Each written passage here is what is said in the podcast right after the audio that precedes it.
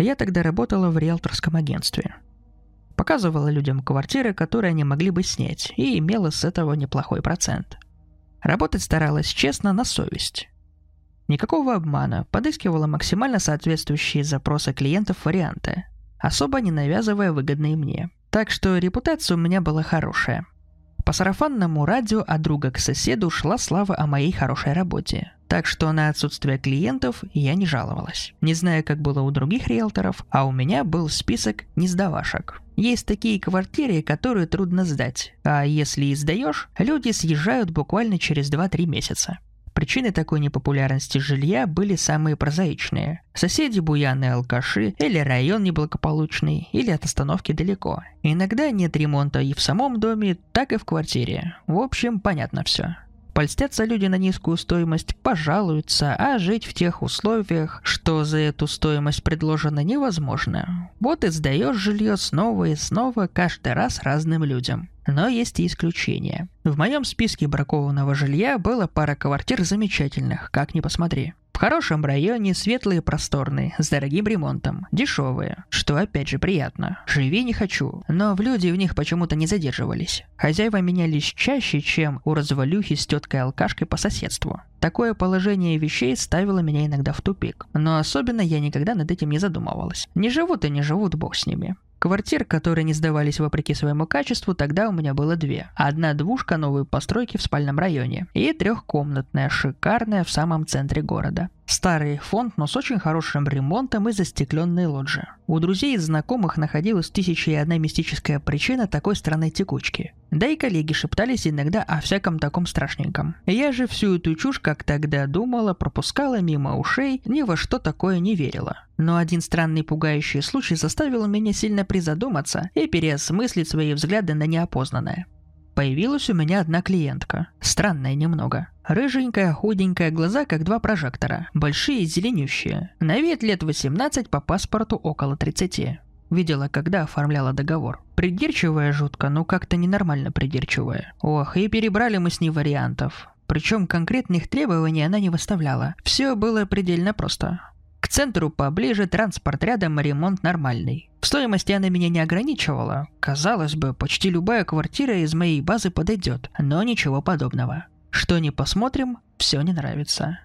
Не то говорит. Спрашиваю, что надо. Вы скажите, что хоть надо от квартиры. Я такую найду. Не знаю, но вот увижу, что вот оно мое. И скажу. Ну скажите, что не понравилось, исключим подобные варианты. Да все нормально, просто не мое. Давайте дальше смотреть. Вот и весь разговор. Так и искали с ней то. Она все смотрела, выбирала, да как-то странно очень смотрела. Ходит по квартире, оглядывается, озирается. Точно кошку в новое жилье запустили. Разве что не принюхивается. Нормальные люди как квартиры смотрят. Краны покрутят, батареи потрогают, проверить, не сыпется ли где штукатурка, нет ли пятен на потолке. Такие вот вещи. Обычные. Проверяют жильцы, жить можно или нет. Они в кладовках стоят. А это странное найдет в квартире кладовку, зайдет, закроется изнутри, стоит минут пять. Выходит, лицо недовольное. Все понятно, опять новую квартиру надо искать. Не понравилось, значит. Когда она первый раз так сделала, я чуть и виска не покрутила. Потом плюнула. Мало ли какие у людей причуды бывают. Ох, лучше бы я гнала ее в шею. Лучше бы я бы сумасшедшей ее посчитала. Заколебала она меня, конечно. Но что делать? Работа есть работа. Да и сезон был тихий, клиентов мало, времени много. А у меня зарплата от договоров зависит. В общем, договорились мы с ней о моей не сдающейся трешке. А квартира это моей двоюродной тетки. Так что по родственному да по дружбе договор аренды от ее имени я всегда заключала. В общем, приехали, разулись, зашли. Девушка эта 10 минут не проходила. Даже в кладовку в свою любимую не залезла. Подбегает ко мне, беру, говорит. Вот прям то, что надо, все очень нравится. А у самой глаза горят, улыбка во все 32. Даже жутковато немного. Ну, думаю, слава богу. Может быть, это тут будет жить, раз у нее такая любовь к этой квартире с первого взгляда. Заключили договор, рассчитались. У меня от этой квартиры хранились две пары ключей. Одну я ей сразу отдала, а вторую дома оставила. Не догадалась захватить, не думала, что так удачно сложится и квартиру сдать получится. Дура одним словом. До сих пор себя проклинаю. Договорились мы с этой рыжей, что ключи ей через пару дней завезу. Через четыре дня в среду у меня образовались дела недалеко от этого места. Ну и решила, что по городу туда-сюда мотаться.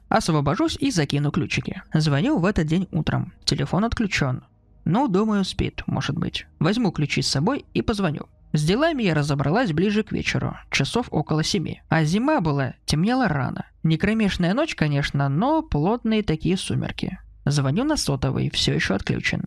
Мне еще раз специально ехать не хочется. Лениво, да и бензин опять же дорогой. Тут и родился в моей голове редкий по своему идиотизму план. А давай, думаю, ключи занесу и с запиской оставлю. Дверь-то по хлопку закрывается. Зайду, ключи на стол положу и выйду. Приехала еще раз, позвонила на сотовой. Отключен также. Окна в квартире темные, значит дома никого нет.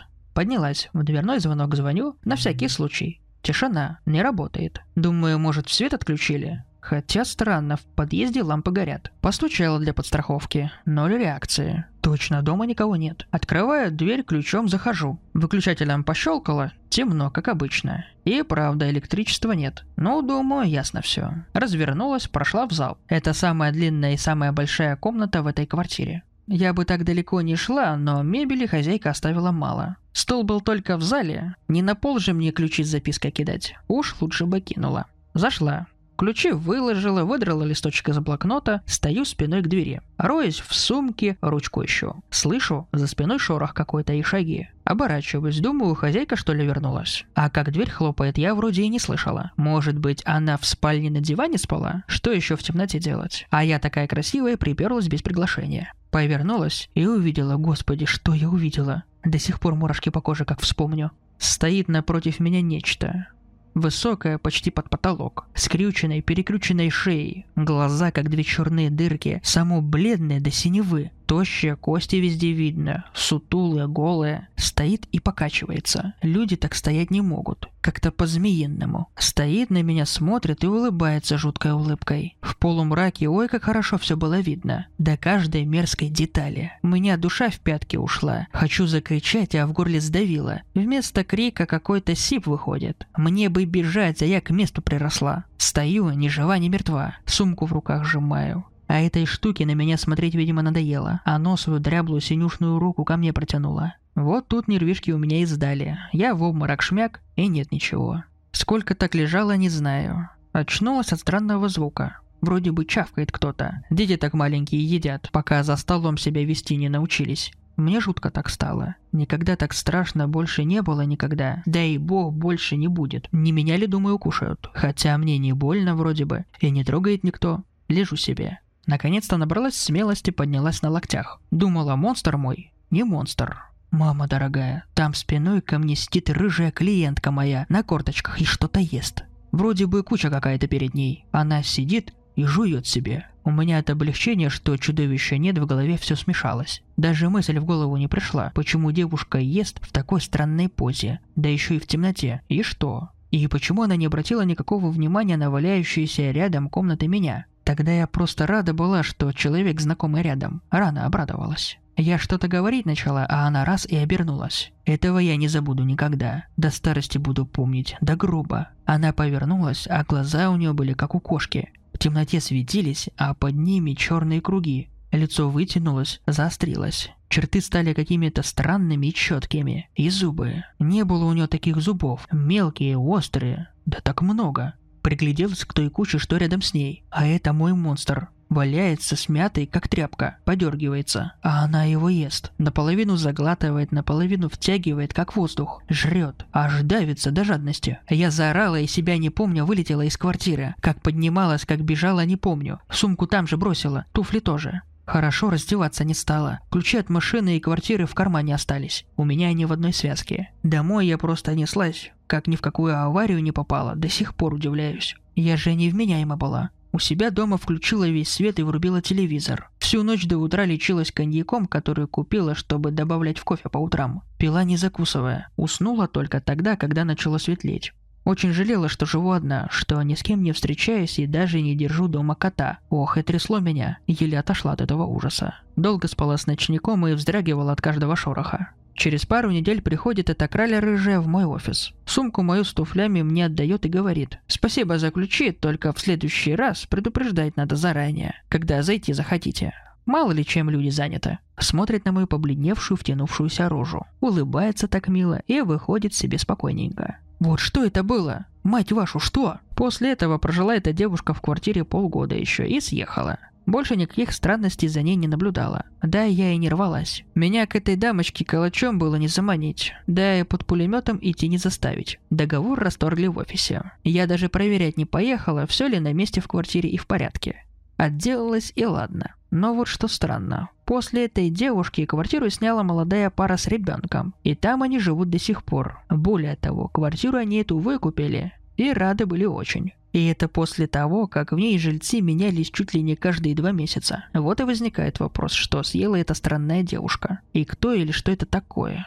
Что это вообще было? Хотя я об этом стараюсь не думать, так спокойнее. Я просто понимаю теперь как данность. Странная есть. И стараюсь не вспоминать. Просто принять как факт, научиться с этим жить и забыть. Вот есть же львы в Африке. Вот и призраки тоже где-то есть. Я молюсь об одном только, чтобы это где-то было подальше от меня.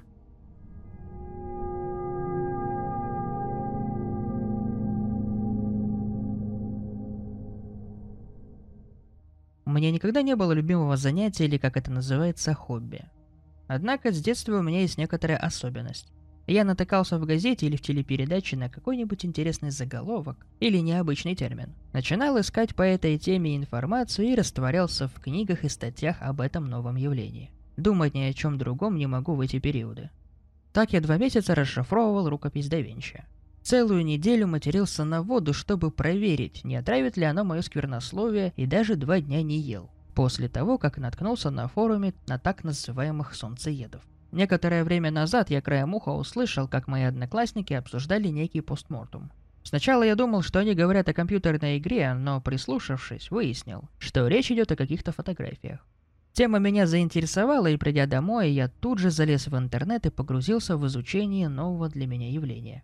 Оказалось, в 19 веке очень широко практиковалось посмертное фотографирование мертвых людей. Фотографии стоили дорого, а люди умирали часто. Поэтому иногда единственной возможностью сохранить память о близком оставалось только запечатлить на пленку перед тем, как проводить их в последний путь. Я с увлечением рассматривал отсканированные фотографии в интернет-статье. На групповых съемках без пояснения было трудно догадаться, кто же из этих людей был жив во время вспышки фотоаппарата. На многих из них были изображены дети, и в основном они просто лежали в кроватках или сидели на руках у безутешных родителей. Иногда, однако, судя по подписям автора статьи, уже остыли Застывшие тела принадлежали взрослым, причем они стояли во весь рост, приобняв своих живых отпрысков. Как выяснилось, при фотографировании мертвых часто использовались специальные подставки, с помощью которых тела фиксировались в более-менее естественное положение. Фотошопа, конечно, никакого не было, но гримеры старались передать лицам живые выражения. Честно говоря, эти бы гримеры бы имели огромный успех при создании образов в фильмах ужасов.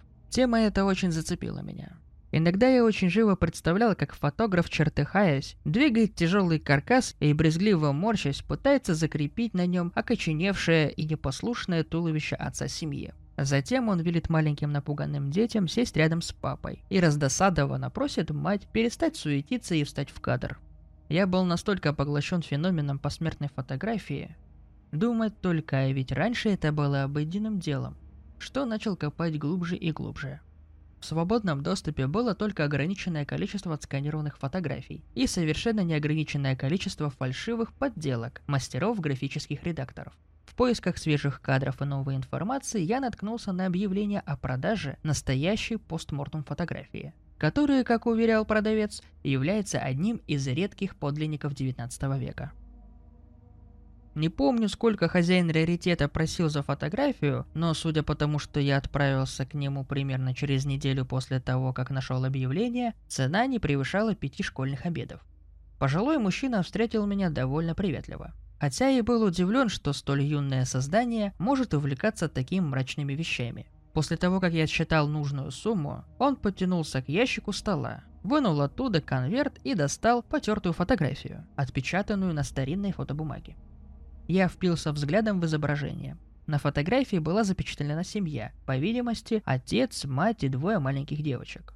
Я присмотрелся к их позам и лицам, но не смог определить, кто же из них уже не видит камеры и не слышит команды фотографа «Замри». Я начал подозревать, что хитрый хозяин фото подсунул мне какой-то обычный семейный портрет столетней давности, и чего доброго вздумал надуть меня, выдав это за постмортум раритет.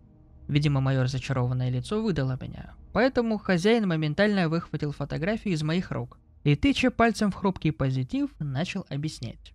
Вот это папаша, он один живой. Детишки умерли одна за другой. Мать утраты не пережила и за ними сразу.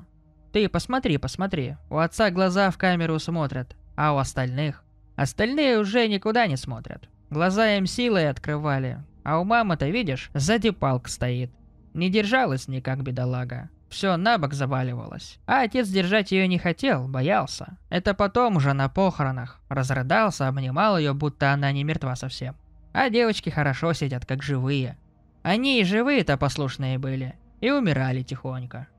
Тут мужчина осекся и замолчал. Лицо его стало очень печальным и задумчивым. «Откуда у вас такие подробности?» Весьма резонно поинтересовался я. Мне все меньше нравился этот тип.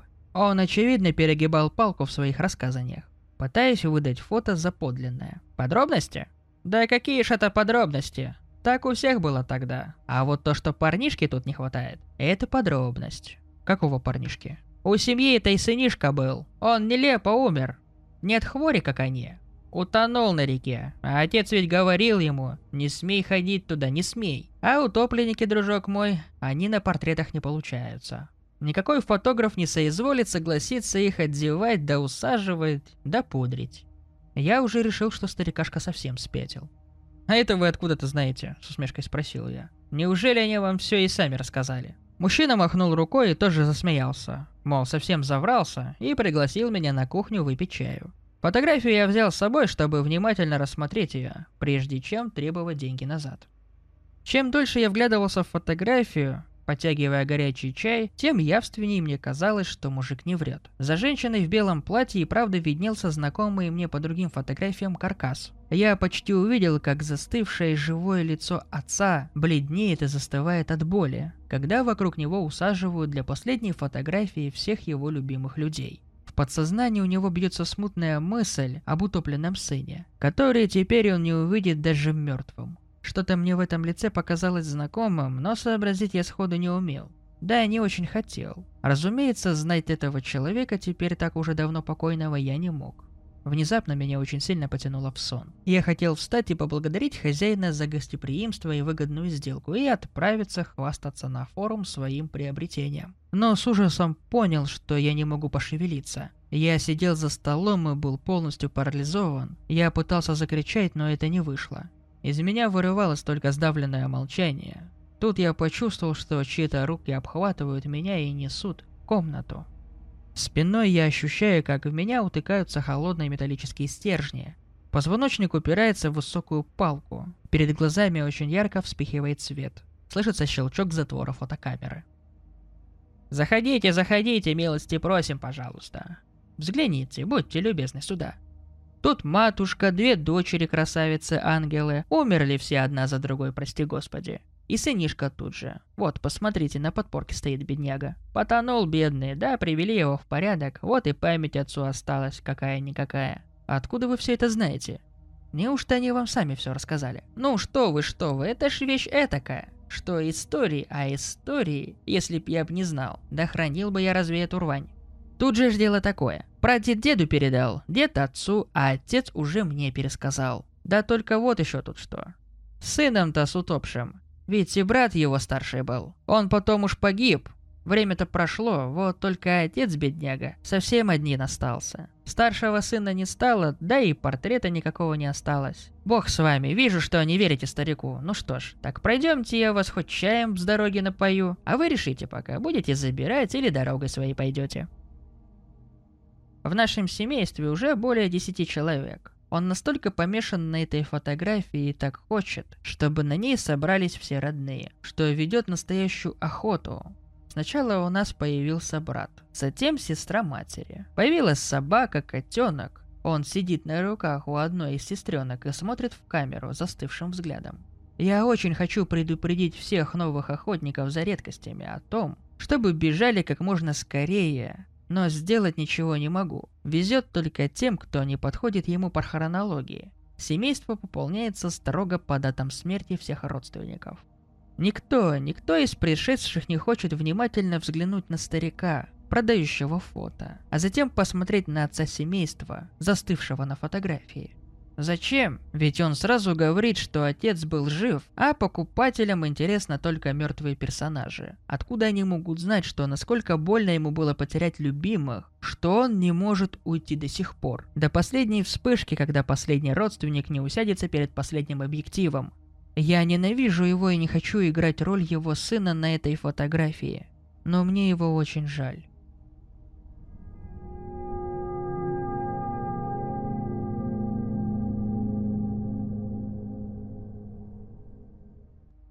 Кое-что произошло 63 года назад и преследует меня всю мою жизнь.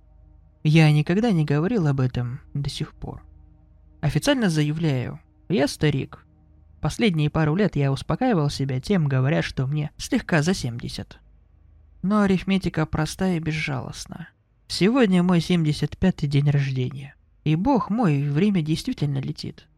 Но я здесь не ради ваших поздравлений и пожеланий. Это недалеко то, из-за чего стоит веселиться. Конечно, я рад до сих пор быть здесь, но с каждым уходящим годом я нахожу себе меньше и меньше причин, ради которых стоит жить. Мои кости болят, мои дети живут далеко от меня, а вторая половина моей постели пустует уже 8 месяцев. На самом деле я потерял последнюю причину для своего существования, как только проголосовал против этого гребаного Трампа.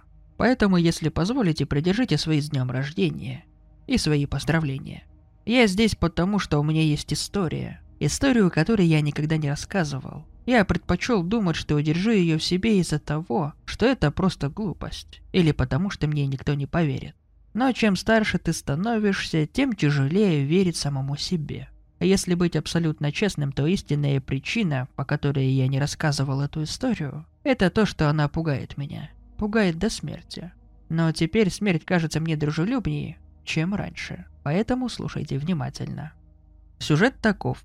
Идет 50-й год. Маленький городок в Мэйне. Я хлипкий для своего возраста десятилетний мальчик, у которого есть только один друг, с которым он может свободно общаться. И этот друг по прихоти родителей переезжает за 2000 миль. Да, это лето складывается так, чтобы стать худшим в моей жизни. Отца у меня не было, а мама работала из дома. По совместительству была домомучительницей. Боже, как я был горд собой, когда придумал ей эту кличку. Поэтому мне не очень-то хотелось зависать у себя. Несколько колеблившись, я решил провести лето в городской библиотеке. Количество книг, в том числе детских, было достаточно скучной. Но в стенах этого аскетичного здания я укрывался от домашних забот. От ворчания матери царство ей небесное. И что самое главное, там не было других детей, которые бы стали навязываться со своим общением. Я был единственным ребенком города, которому больше негде было проводить драгоценные дни свободы, кроме как мрачно просиживать между книжных полок.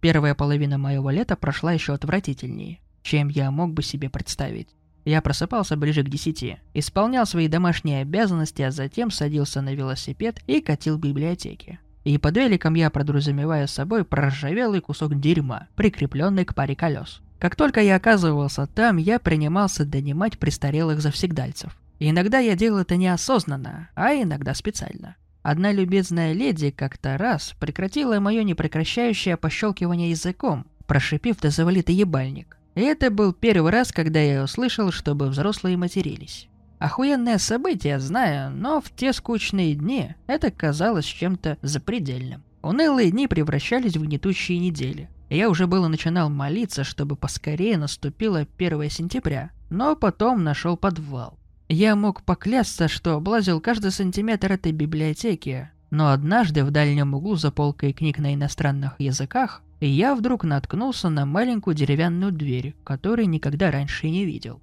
Дверь была без окошек, сделанная из дуба и выглядела намного старше той стены, в которой была встроена. Ручка состояла из черного металла, которая на вид была таким образом, что я бы не удивился, если бы оказалось, что она была изготовлена в 17 веке. На ручке был выгравен рисунок, судя по всему, символизирующий след от ноги. Я сразу почувствовал то, что что-то лежит за дверью, наверняка не предназначенное для моих глаз, а значит обещает стать самым интересным событием, произошедшим со мной этим летом. Я быстро оглянулся, дабы убедиться, что никто меня не видит. Затем повернул тяжелую ручку, прошмыгнул за дверь и быстро закрыл ее за собой. Там ничего не было, лишь темнота. Я сделал пару шагов, а затем остановился. обескураженный тотальной чернотой, обступившей меня. Я махал руками перед собой, надеясь найти стену или полку, за которую можно держаться. То, что я нашел, было намного меньше. Тонкий шнурок, свисающий с потолка, но намного полезней. Я крепко схватил его и потянул вниз. В те времена у многих лампочек вместо выключателей были такие веревочки. И это была одна из них. Все вокруг мгновенно осветилось. Я стоял на небольшой платформе, и, судя по всему, здесь никого не было долгое время. С левой стороны находилась скрученная спиральная лестница, готовая развалиться в любой момент. Лампочка была единственным источником света в этой комнате. Но она была такой тусклой, что, наклонившись над перилами, чтобы разглядеть пол, я увидел, как нижняя часть лестницы просто растворилась в темноте. Я начал чувствовать страх. Это место, чем бы оно ни было, выглядело очень неуместно для городской библиотеки. Как будто я находился совершенно в другом здании. Но ни одна десятилетка не позволит загадке остаться нерешенной. Сейчас, оглядываясь назад, я бы очень хотел бы сказать тому предпубертатному себе повернуться назад и идти обратно, и делать что угодно, но только не спускаться вниз по этой лестнице. «Ты избавишь себя от кучи бессонных ночей», — сказал бы я ему. Но тогда я, конечно, этого не знал, и даже если бы я мог передать тому себе послание, то наверняка все равно бы не послушал.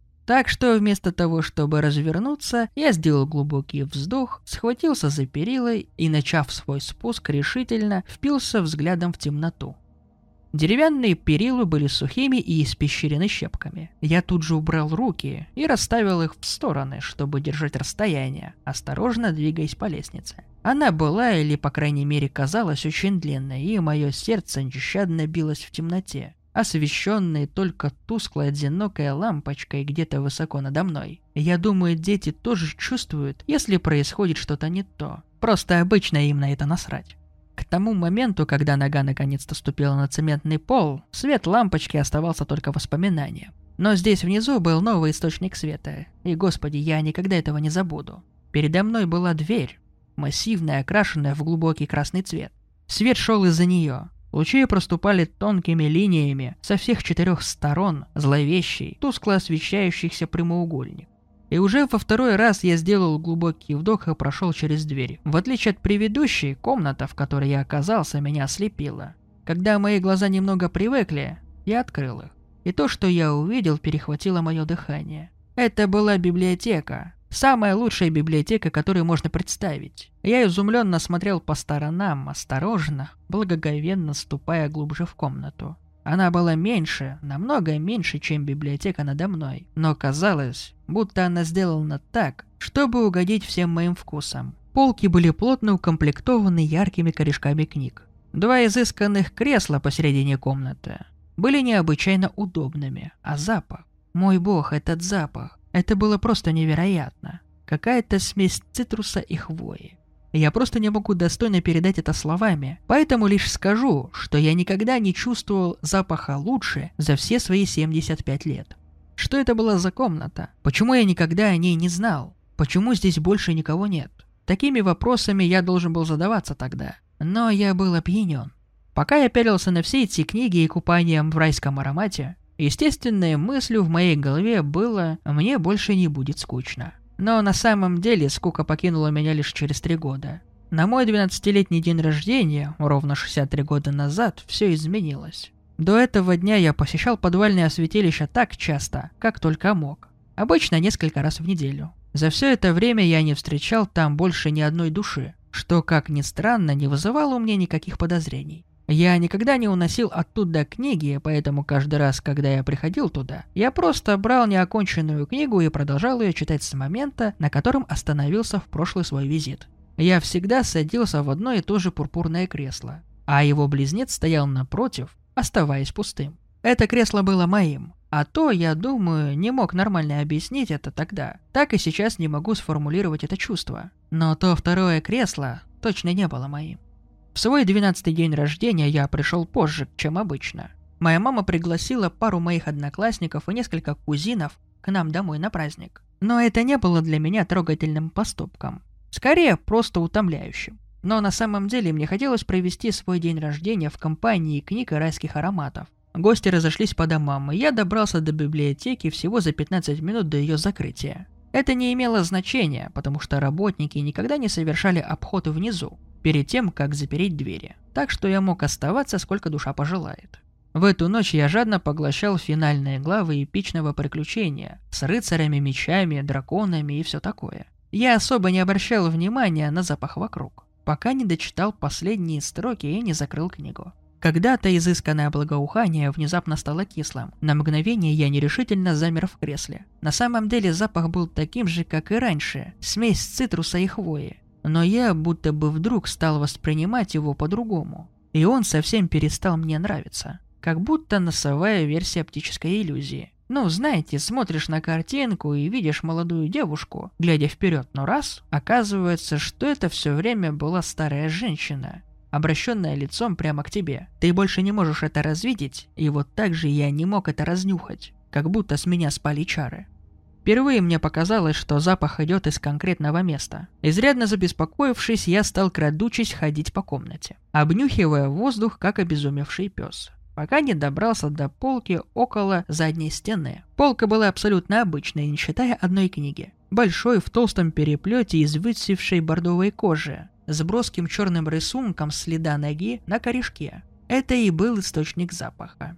Я раскрыл книгу и в верхней части первой страницы увидел фразу, аккуратно нацарапанную кроваво-красными чернилами. «Упокой свои печали, друг, и оставь их там, где им место». Я таращился на это предложение, будто загипнотизированный, и потихоньку стал идти обратно к своему креслу. Я перевернул страницу. Пусто.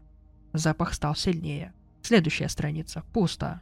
А запах продолжал усиливаться. Я на секунду остановился, чтобы подавить рвотный рефлекс, а затем продолжил идти. Будучи около своего кресла, я перевернул последнюю страницу, и там я увидел всего лишь одно слово, написанное тем же зловещим шрифтом. Это было слово, которое я ну никак не мог ожидать увидеть. Мое имя. Я выронил книгу из рук. Со всех сил бросился к двери, но вдруг я заметил кое-что краем глаза. Мое сердце ушло в пятки, я встал как вкопанный. Пустое кресло больше не было пустым.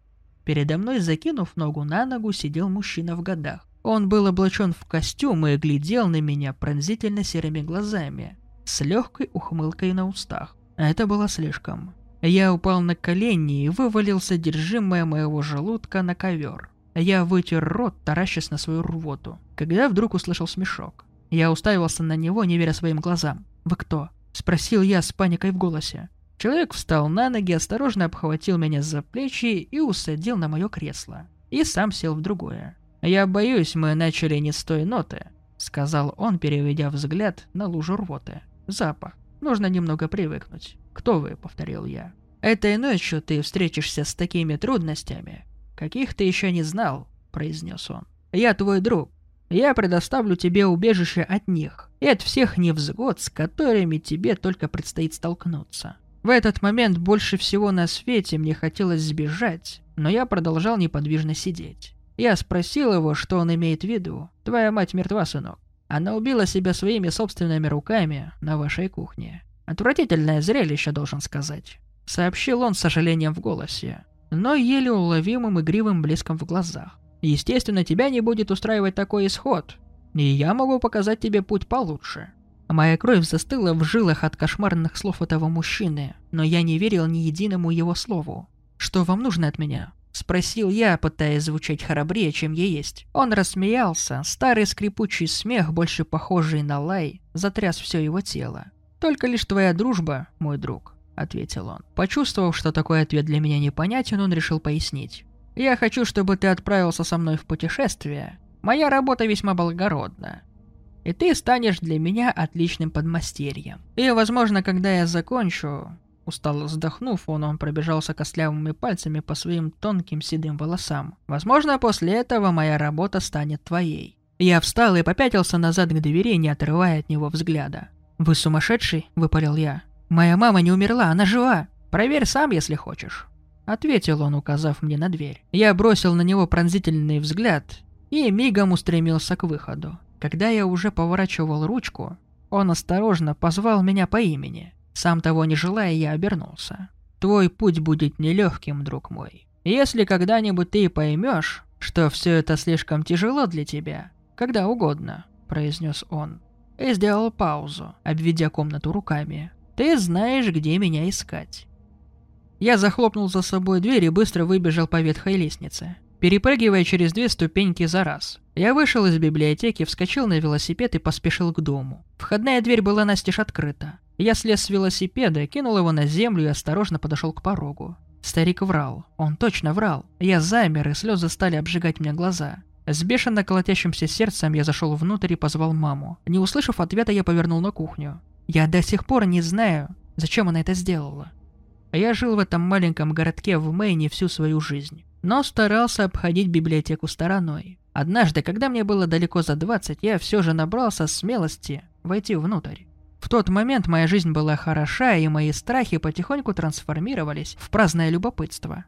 На месте, где раньше находилась дверь в подвал, теперь была пустая стена. Я спросил библиотекаршу, что случилось с подвалом, но в глубине души уже знал ответ. «Нет тут никакого подвала», — сказала она, — «и никогда не было». Насколько она знала, земля в этой части города была устроена так, что подвалы в ней были запрещены. Тот тошнотворно-сладкий запах, эта ядовитая смесь цитруса и хвои преследовала меня с самого давнего дня рождения. Когда в тот день я нашел свою мать на кухне, лежавшей в луже собственной крови, я почуял его. Когда мужчина утверждал, что он мой отец, стал долбиться в дверь комнаты моей общаги, просил у меня денег, а затем избил до полусмерти, когда я ему отказал, я почуял его. Когда у моей жены случился выкидыш нашего второго ребенка, я почуял его. И опять, когда у него случился выкидыш четвертого. Когда наш старший сын сел за руль семейного Бьюика, обдолбанный по уши, и насмерть сбил свою девушку, я почуял его. Я стал периодически унюхивать его, когда моя жена заболела. Она умерла в конце прошлого года, и теперь я абсолютно один. Впервые за полвека. Теперь я чувствую этот запах каждый день. И я знаю, это приглашение. Несколько месяцев назад я снова пришел в библиотеку. И та небольшая дубовая дверь со странной ручкой была там, прямо на своем месте. С тех пор на каждой вечерней прогулке я проходил мимо библиотеки, но больше не заходил внутрь. Позже этой ночи я все же сделал это. Я боюсь смерти. Это естественно, но в последнее время еще больше я боюсь продолжать жить. Тот старик был прав, мой путь был нелегким. И я сомневаюсь, что он станет легче. Упокой свои печали, друг, и оставь их там, где им место. Он обещал облегчить мои страдания. Дать убежище, так он сказал. Был ли он прав на этот счет? Есть только один способ узнать. Ведь как бы то ни было, я знаю, где его искать.